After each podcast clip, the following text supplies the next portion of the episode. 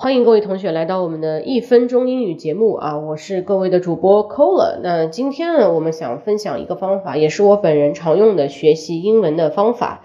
那这个方法呢，就是下载一款软件，它可以把你的声音变成文字，然后你再把这个文字呢传到 ChatGPT 上，它会帮你修改你的话话语啊，你的话语，我在讲话语很奇怪。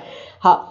And anyway, uh, I will just tell you in English how to do it step by step. And first of all, please download an app named Otter, O-T-T-E-R. Then just randomly say something. Randomly, 随意说一些, randomly say something.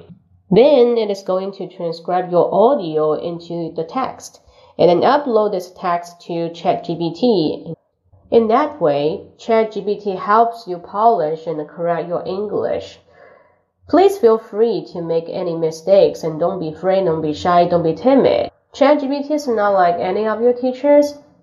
You can never and ever find a, such a patient teacher in this world because you know ChatGPT is just an AI. So.